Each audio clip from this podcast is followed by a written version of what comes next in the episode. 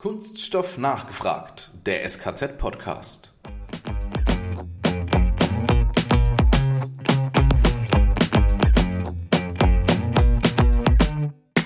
Dieser technologische Fortschritt kann nur so in diesem Tempo weiterlaufen, wenn wir genau diesen Techniken uns widmen und die dazugehörigen Fügetechniken, wie zum Beispiel Speisen oder Kleben, sind bei diesen Prozessen und bleiben als Schlüsseltechnologien.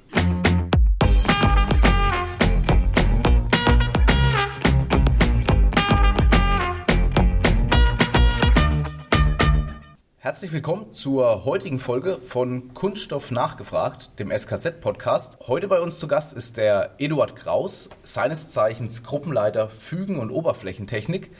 Ich freue mich sehr, dass du da bist, oder besser gesagt, wir freuen uns sehr, dass du da bist und ja, dir die Zeit genommen hast, bei uns hier vor das Mikrofon zu sitzen. Hallo Matthias, hallo Alex, vielen Dank für diese Einladung. Sehr gerne. Du bist im Bereich Fügen- und Oberflächentechnik zu Hause.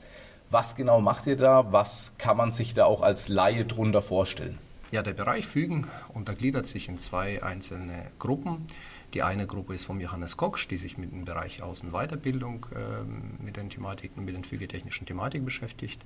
Und meine Gruppe, in, in, dieser Gruppe haben wir halt eben Aktivitäten oder Forschungs- und Entwicklungsaktivitäten im Bereich Fügen und Oberflächentechnik. Unter Fügen verstehen wir jetzt am SKZ im Wesentlichen ähm, Schweißen und klebtechnische Thematiken. Genau, dann vielleicht noch ein paar Sätze zu dir. Wie bist du zu dem Thema gekommen?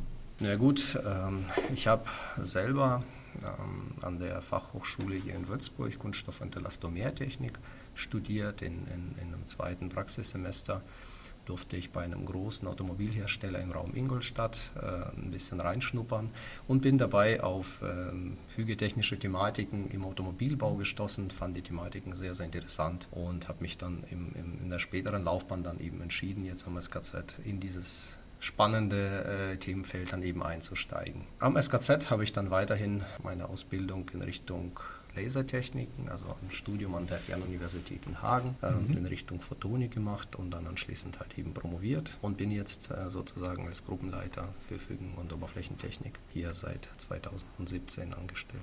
Was genau sind denn so Herausforderungen in eurem Bereich? Das Schweißen oder das Fügen ist ja, ich sage jetzt mal, so ein alteingesessenes Geschäft. Gibt es da überhaupt noch wirklich so richtige Herausforderungen? Was macht es so richtig interessant? Ja, ich sag mal im Fügen, da gibt es immer wieder Herausforderungen, insbesondere jetzt in der letzten Zeit, wo dann äh, aus den Werkstoffen immer mehr letztendlich rausgeholt wird. Man bräuchte gerichtete Eigenschaften, man möchte bestimmte Eigenschaften von unterschiedlichen Werkstoffklassen miteinander kombinieren, bestimmte Funktionen einem bestimmten Bauteil ähm, geben und da kommt natürlich die Fügetechnik als äh, jetzt letztes Verarbeitungsglied in der Fertigungskette natürlich zum Tragen. Das heißt, die Verbindung von diesen Materialeigenschaften untereinander kann erst durch Verbindungstechniken ermöglicht werden. Wir teilen unseren Bereich im Wesentlichen in fünf unterschiedliche Schwerpunkte auf. Zum einen sind das äh, konventionelle Schweißverfahren, wo wir dann äh, uns hm, zum großen Teil mit der Entwicklung von zerstörungsfreien Prüfmethoden äh, beschäftigen, mhm. unter anderem im Rohrleitungsbau, aber auch zum Beispiel Schweißen von recycelten Kunststoffen, wo wir uns auch dieser Thematik widmen. Gibt es da Besonderheiten, einfach aufgrund der unreineren Materialzusammensetzung? Beim Recyklaten muss man insbesondere darauf achten, dass die Eigenschaften eines Werk recycelten Werkstoffs sehr konstant bleiben. Und hier fangen letztendlich die Herausforderungen an. Das hat zum einen mit der Oberfläche zusammen, äh, zum anderen aber auch die Eigenschaften an sich. Das heißt, hier ist sowohl die Klebetechnik als auch die Schweißtechnik gefragt, diese Werkstoffe miteinander und eben gegen die anderen Werkstoffe zu verbinden, mit den anderen Werkstoffen zu verbinden. Ja, äh, weiterhin haben wir die Bereiche Serienschweißverfahren. Da sind ebenso sehr stark die Qualität, qualitätssichernde Methoden, wie zum Beispiel demografische Untersuchungen ähm, an, an Serienschweißverfahren gefragt. Ähm, wir haben auch Thematiken aus dem Bereich der Oberflächentechnik, äh, wo wir dann äh, die Oberflächenvorbehandlung ähm, als sozusagen ein, als vorläufiger Schritt für eine klebtechnische ähm, Herausforderung äh, zu, also die Qualität dieser Vorbehandlung eben zu sichern. Wir beschäftigen uns auch sehr, sehr viel mit Kleben oder mit klebtechnischen Verfahren von Sondermaterialien, wie zum Beispiel die sogenannten Organobleche, mhm. die jetzt in der Automobiltechnik sehr, sehr viel zum Einsatz kommen. Im Bereich der additiven Fertigung sind uns keine Grenzen gesetzt in Bezug auf die ähm, Gestaltung einer Fügefläche, was ja natürlich sehr, sehr große Möglichkeiten eröffnet, äh, diese Materialien ja zum Beispiel aus dem metallischen Bereich mit den, mit den Kunststoffen zu verbinden oder eben Kunststoffe unter sich miteinander zu verbinden. Wie, wie macht ihr das? Du hast angesprochen, Oberflächen vorbereiten. Was, was wird da gemacht? Werden die angeraut ähm, oder was, ja, was tut man da? Na gut, in der Oberflächentechnik ähm, unterteilt man ähm, die ganzen Vorbehandlungsmethoden in, in, mechanische, physikalische und chemische Oberflächenvorbehandlungsverfahren. Okay. Bei den physikalischen geht es tatsächlich darum, ähm, die Oberfläche zu vergrößern, also letztendlich ähm, durch die mechanischen, durch Schleifen, durch äh, Sandstrahlen und so weiter, erschafft man eben eine raue Oberfläche, damit der Klebstoff mehr Fläche hat, sich mit der Oberfläche hm, zu interagieren oder zu verbinden. Bei den physikalischen ähm, Oberflächenvorbehandlungsverfahren, wie zum Beispiel das Niederdruck- oder Atmosphärendruckplasma, geht es halt oft darum, die Oberfläche chemisch zu modifizieren. Das heißt, durch eine elektrische Entladung erzeugt man ein Plasma, der an der Oberfläche eine chemische Veränderung hervorruft. Mhm. mhm. Zum Beispiel das äh, Anbinden von Sauerstoffmolekülen in eine recht unpolare Oberfläche. Dadurch habe ich natürlich auch mehr ähm, Stellen geschaffen, wo der Klebstoff, das ja oft relativ polar ist, mit der Oberfläche dann eben wunderbar verbinden kann. Das heißt, ihr seid eigentlich ja nicht nur äh, Füger und Materialverbinder, ihr seid auch Chemiker und Physiker. Mehr oder weniger, alles in einer Person. Es ist tatsächlich so, also die Gruppe, meine Gruppe besteht auf, aus elf Mitarbeitern und äh, in diesen elf Mitarbeitern haben wir tatsächlich Physiker und Chemiker.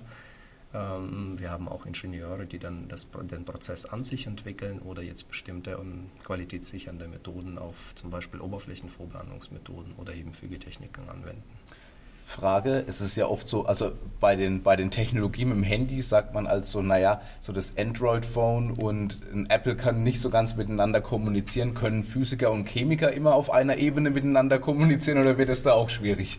Na ja, gut, das ist ein sehr, sehr spannendes Feld ähm, und ich denke mal, Erfolg einer bestimmten Gruppe hängt auch davon ab, dass man nicht ähm, sozusagen Menschen von der gleichen Richtung mit der gleichen Ausbildung hat, sondern tatsächlich ähm, die guten und kreativen Lösungen entstehen dabei, wenn Menschen aus sehr unterschiedlichen Bereichen miteinander kommunizieren und diese Lösung halt eben erarbeiten. Super. Ja, und gerade in so einem weiten Feld, ne, je heterogener die Gruppe, desto besser die Lösung. So sehe Klar. ich das auch. Deswegen war auch jetzt bei der Gruppenzusammenstellung haben wir sehr viel Wert darauf gelegt, dass sowohl Chemiker jetzt von der analytischen chemischen Seite mit dabei sind, als auch Physiker, die dann sozusagen die Prozesse ein bisschen von der physikalischen Sichtweise betrachten, aber auch die Ingenieure und Biologen haben wir sogar dabei, die dann letztendlich so ein bisschen äh, das Ganze von einem ganz anderen Blick, Blink, äh, Blickwinkel betrachten. Gibt es bald bionische Oberflächen? Ähm, da, wir, da, arbeiten wir sehr, sehr eng mit der Technischen Universität in München, äh, mhm. indem wir zum Beispiel ähm, an Kunststoffoberflächen die sogenannten Elektrete erzeugen. Elektrete sind Materialien mit einer permanenten Ladung. Mhm. Und das Ganze kann man jetzt nutzen, äh, damit bestimmte Bakterienarten an diesen Oberflächen eben nicht dran haften oder eben von der Oberfläche abgestoßen werden, um letztendlich ähm, die Qualität von den Verpackungen für Lebensmittel halt zu verbessern. Okay, eine antibakterielle Verpackung. Richtig. Okay, das hätte ich so jetzt in eurem Bereich jetzt, wenn ich ehrlich bin, gar nicht so als erstes mit, mit vermutet. Äh, cool, also un unheimlich interessant.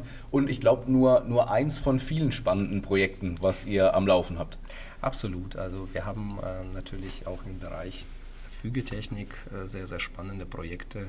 Vor kurzem wurde zum Beispiel ein Projekt abgeschlossen, in dem wir die sogenannten Vakuumisolationspanels im Bereich der Mobilität ähm, hineingebracht haben. Da haben wir zusammen mit der Firma Vakutec hier in Würzburg mhm. äh, und mit der Firma Krone und BASF zusammen eine Lösung entwickelt für, für einen Tiefkühler letztendlich, ähm, um die Dämmung und die Dämmleistung dieser, ähm, dieser Fahrzeuge letztendlich ähm, deutlich zu verbessern.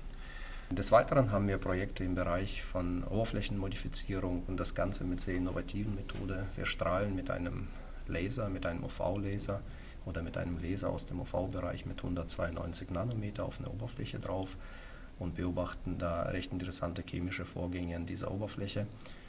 Das heißt, äh, modifizieren die Oberfläche für die nachfolgenden Klebeprozesse. Spannend, so Vakuum-Isolationspaneele finde ich auch fürs Haus gut, aber man darf halt keinen Nagel mehr einschlagen, ne? sonst ist es rum. Absolut richtig. Äh, diese Paneele oder Vakuumisolationspaneele für Lösungen, äh, die jetzt im Bereich Gebäude, Installationen und so weiter, die sind ja weit verbreitet. Ähm, Problematik ist, das, was du Alex äh, angedeutet hast, ist natürlich irgendwo eine Durchstoß oder eben bestimmte mechanische Belastung für ein Panel, äh, für ein Panel, was dann letztendlich ähm, dazu führen kann, dass das Vakuum im, oder dass das Panel halt eben belüftet wird. Mhm. Und äh, das Spannende bei diesem einen Projekt, was ich vorhin ja erwähnt habe, war ja eben ähm, im Bereich der Mobilität, dass dieses Vakuumpanel so zu schützen, dass wir tatsächlich äh, dieses Panel dann irgendwann einmal bei uns auf den Straßen äh, sozusagen fährt, ja, dass dieses Panel bei uns auf der Straße eben fährt und das Ganze natürlich über die Lebensdauer eines Automobils, also mindestens zehn Jahre. Nicht cool. schlecht. Ein, ein weiteres interessantes Projekt war oder ist, glaube ich, auch das Thema WPC-Dealen. Habt ihr da auch mal was gemacht in der Richtung? Ja gut, ähm, die WPC-Untersuchungen am SKZ ähm, gehen ja schon auf die Jahre 2010 zurück, wo wir dann uns mit der Rezeptur oder 2007 sogar, wo wir uns mit der Rezeptur viel beschäftigt haben. Damals hatte ich auch meine Diplomarbeit in diesem Bereich gemacht, indem ich dann zum Beispiel Rezepturen äh, WPC-Rezepturen für den Spritzguss optimiert habe, das heißt spritzgegossene Produkte aus Wood Plastic Composites. Das Ganze hat sich ein bisschen gewendet dass die WPCs aktuell mehr in, in Terrassendealenbereich, also in, als extrudierte Ware, als extrudierte Halbzeuge eben verkauft werden und vorliegen. Und da ähm, stellt sich auch natürlich die Frage, wie verbinde ich dann solche Materialien miteinander, aber auch zum Beispiel mit Aluminium, ähm, zum Beispiel irgendwelchen Abdeckleisten und so weiter. Da haben wir auch zwei verschiedene Projekte ähm, durchgeführt, äh, indem wir zum Beispiel äh, das Schweißen von WPCs untersucht haben. Das heißt, was bedeutet das eigentlich für eine Schweißanlage? Welche Parameter, an welchen Parametern muss ich drehen? Was muss ich einstellen an der Schweißanlage, um eine ordentliche Qualität, um eine ordentliche Verbindungsqualität hinzubekommen, beziehungsweise was muss ich an der Oberfläche eines WPCs ähm, generieren oder wie soll ich die Oberfläche eines WPCs gestalten, damit, ähm, damit ich dann zum Beispiel eine, eine Abdeckleiste ähm, draufkleben kann. Ganz großes Thema am SKZ ist ja auch das Thema Fensterprofile und ähnliches. Frage, diese Fensterprofile werden ja eigentlich auch miteinander verklebt, verschweißt. Gibt es da bestimmte Herausforderungen oder arbeitet ihr da auch immer wieder dran? Ja gut, im Bereich von Fensterprofil natürlich ist das auch ein Kunststoffprodukt, dem wir uns sehr, sehr stark widmen. Insbesondere jetzt äh, auch historisch gesehen ist das KZ in vielen äh, Gremien und äh, in vielen Normungs, äh, Normungskomitees mit vertreten, um natürlich das Produkt Kunststofffenster für den Anwender ähm, zu verbessern, ähm, eben, um, die Eigenschaften, bestimmte Eigenschaften ähm, dem, dem Fenster zu verleihen. Wenn wir von der technischen Seite herangehen, ist jedes Fenster mindestens achtmal geschweißt. Und ähm, hier ist natürlich ganz klar, ähm, die Thematiken, die, die bei uns dann erforscht werden, ist zum einen, um wie viel schneller kann ich oder wie, wie schnell kann ich diesen Prozess dann eben gestalten? Was muss ich denn an Parametern einstellen, damit ich äh, dieses Fenster schneller fertigen kann? Und auf der Gegenseite ähm, jedes Fenster nach dem Schweißprozess. Es entsteht ja ein Wulst, der uns ja eigentlich in der Ästhetik, sage ich jetzt mal, einfach mal stört, mhm. den wir dann nachher abschneiden, entfernen, rausfräsen müssen.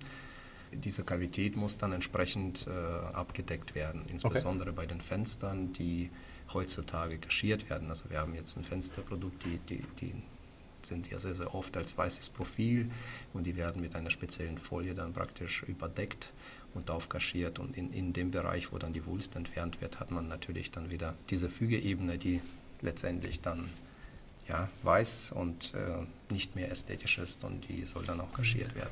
Das wissen nämlich, glaube ich, auch die wenigsten. Die Fensterprofile Eduard, du korrigierst mich, wenn ich da jetzt was Falsches erzähle, sind eigentlich weiß, also in weißer Farbe extrudiert und bekommen dann ähm, eigentlich eine Folie aufgeklebt, kaschiert, richtig? Richtig. Also wir haben natürlich ähm, da sowohl mit der Schweißtechnik als auch mit der Klebtechnik an der Stelle zu tun.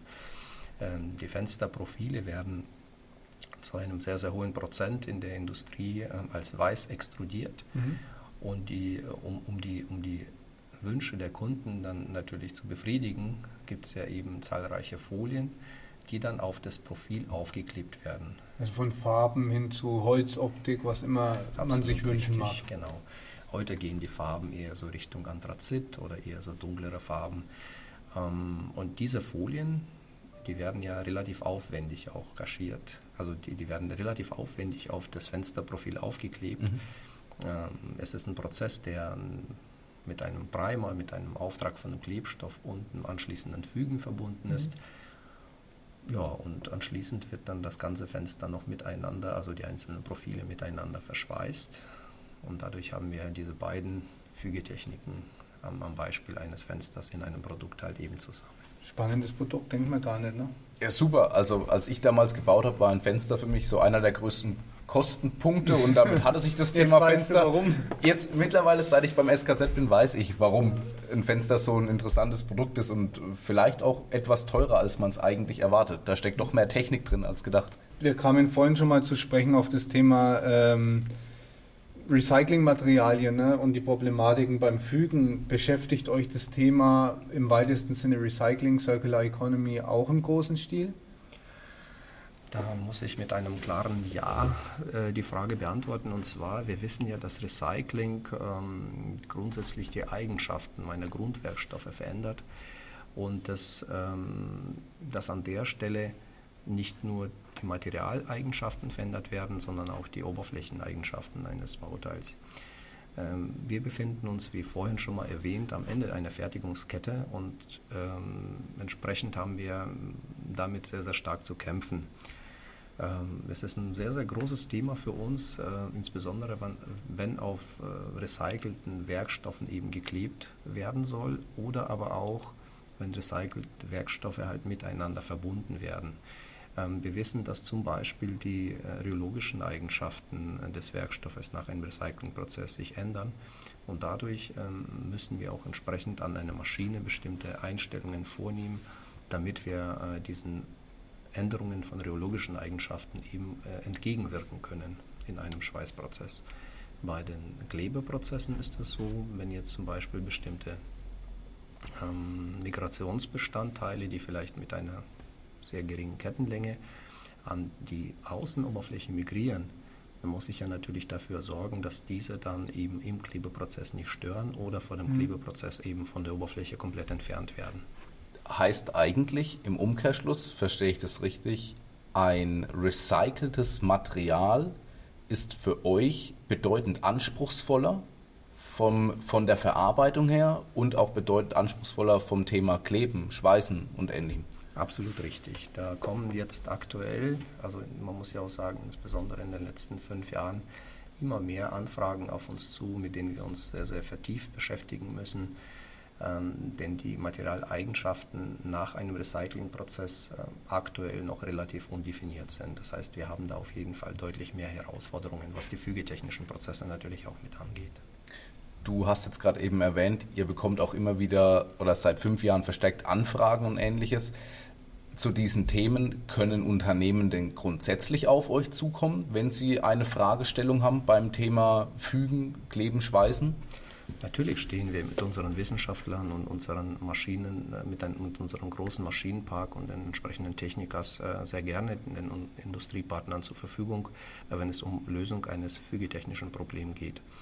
Ähm, ich denke mal, im, im gesamten SKZ äh, ist das so, dass wir natürlich angefangen irgendwo bei, dem, bei der Materialkompoundierung, bei der Modifikation des Materials bis hin zum Fügen, Kleben oder Schweißen, dass wir die gesamte oder eben sogar bis zum Recycling hin, mhm. decken wir die gesamte Prozesskette mit ab und ähm, können entsprechende Hilfestellungen unseren Kunden dann eben anbieten. Wohin entwickelt sich ähm, das Kleben, Schweißen, was man ein bisschen so hört, im Automobil ist inzwischen Kleben fast mehr der Trend. Ne? Wird es so weitergehen oder was denkst du?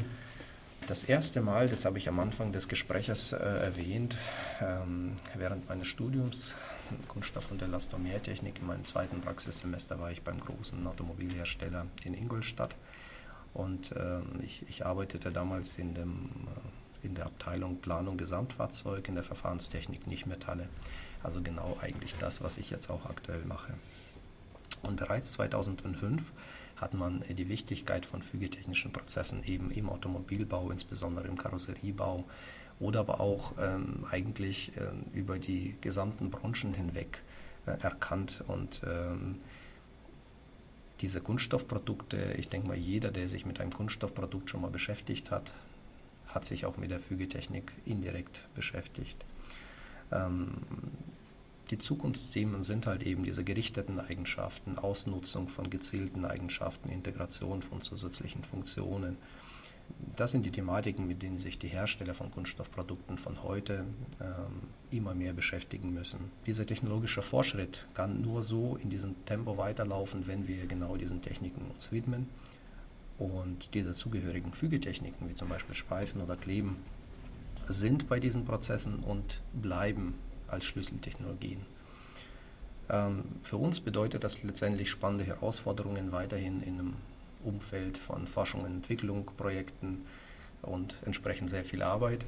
Und ich denke mir, dass wir halt eben mit unseren modernen Technikern, mit unserer modernen Einrichtung, Möglichkeiten, Kooperationspartnern bestens eben für diese Zukunft gerüstet sind. Jetzt bleiben mir eigentlich, wir sind schon fast am Schluss und da bleiben mir jetzt eigentlich nur noch zwei Fragen. Die Frage 1 ist, du hattest vorhin das Thema Organobleche mal angesprochen. Was hat es denn damit auf sich? Was, was ist ein Organoblech? Was, was, was kann das Besonderes? Ein Organoblech ist ähm, eigentlich ein Werkstoff, ein faserverstärkter Kunststoff. Sehr oft wird dafür eine Glasfaser eingesetzt, ähm, eine Glasfaser als Gewebe, oft 090er Gewebe in einem ähm, Thermoplasten eingebettet. Okay. Mhm. Ähm, woher kommt der Begriff Blech? Äh, diese Organobleche lassen sich durch, durch Erwärmen verformen und halt in eine bestimmte Form mit einbringen. Und dadurch sind die theoretisch verarbeitbar, wie zum Beispiel manche Ställe. Oder man kann jetzt einem Organoblech eine bestimmte Form halt eben geben. Mhm. Und daraus sind großflächige ähm, Kunststoffprodukte möglich. Und äh, aus diesen Organoblechen, das war schon bereits in 2005 ein Riesengespräch bei diesem Automobilhersteller, dass diese Organobleche immer mehr in die Karosserie halt eben mit eingebunden werden. Und wenn ich natürlich die metallischen Bauteile durch die Kunststoffbauteile in der Karosserie ersetzen muss, dann muss ich eben auf die anderen, auf weiteren Fügetechniken greifen. Und da war natürlich Kleben, Clinchen ein Riesenthema. Und ich spare natürlich Gewicht, wenn ich das so mache. Ne? Das, der Hintergrund natürlich äh, von dem Einsatz von Kunststoffprodukten allgemein, ob Organobleche oder auch andere Kunststoffe, ist natürlich immer eine Gewichtsersparnis. 100 Kilo weniger Gewicht äh, an einem Auto, Automobil bedeutet eigentlich eine Ersparnis von ca. 0,5 Liter auf 100 Kilometer. Und das ist echt ein Wort. Absolut, gerade durch das, dass die Elektronik schwer ist und immer mehr Einzug hält. Ne? Interessant ist dabei, dass die Automobile allerdings nicht leichter werden. Weil man die Gewichtsersparnis ausgleicht durch Komfort, ne? Absolut richtig. Oder Batterien, die wiegen ja auch was. Genau. Und dann habe ich noch eine zweite Frage. Als ich neulich durch euer Fügetechnikum gelaufen bin, habe ich da eine Maschine gesehen und die wäre mir so nie aufgefallen, aber zur jetzigen Zeit fällt die mir auf. Ihr habt eine Corona-Maschine bei euch im Fügetechnikum. Was hat es denn mit dieser Maschine auf sich? Was kann die denn? Für was wird die denn gebraucht? Ja gut, in der aktuellen Corona-Pandemie äh, neigt man auch dazu, alle Corona-Aktivitäten zu verbieten. Das können wir bei uns im Technikum natürlich nicht, denn Corona gehört auch als ein Oberflächenvorbehandlungsverfahren für diverse Kunststoffe, ähm, gehört für die klebtechnischen Prozesse mit dazu. Das heißt, Corona ist eigentlich eine elektrische Entladung, ähm, die dann eben ein, eine Oberflächenvorbehandlung auf den, auf den Kunststoffbauteil erzeugen kann. Mhm. Und äh, das hat jetzt mit der aktuellen äh, Situation nichts zu tun. Wir machen weiterhin Corona-Vorbehandlungen für unsere Kunststoffe und äh, wollen das natürlich auch nicht aus irgendwelchen Gründen äh, das Ganze im Fügetechnikum verbieten. Super, dann hast du mir meine Frage jetzt somit auch erläutert und äh, ja, ich bin wieder ein ganzes Stückchen an Wissen reicher geworden. Ich glaube, zum Schluss, ähm, ja, muss man wirklich nochmal sagen, vielen Dank. Es ist ein unheimlich interessantes Thema, dieses Thema Fügen, Oberflächentechnik. Ähm, ich finde es unheimlich interessant, dass so viele Teile mittlerweile auch geklebt werden, weil für mich dieses Kleben vorher gar nicht so eine massive Verbindung eigentlich dargestellt hat. Können Sie es nur vom Kindergarten, der Brittstift und. Ja, richtig Papier drauf, Papier auf Papier, das hat meistens schlecht gehalten bei mir. Ich war nicht so der große Bastler, aber ich glaube bei euch, da kann ich mir ziemlich sicher sein, wenn was geklebt ist, dann hält es auch zusammen. So ist es. Super, in diesem Sinne, vielen Dank, Eduard, und wir freuen uns, wenn wir dich mal wieder vor Mikro haben. Vielen Dank, Matthias, vielen Dank, Alex. Und zum Schluss bleibt uns jetzt noch eins. Kunststoffwissern zur Selbstverteidigung.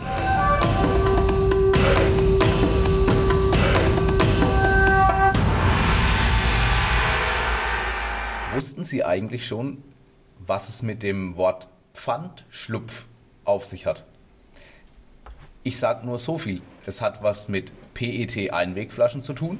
Für die zahlt man momentan 25 Cent Pfand pro Flasche.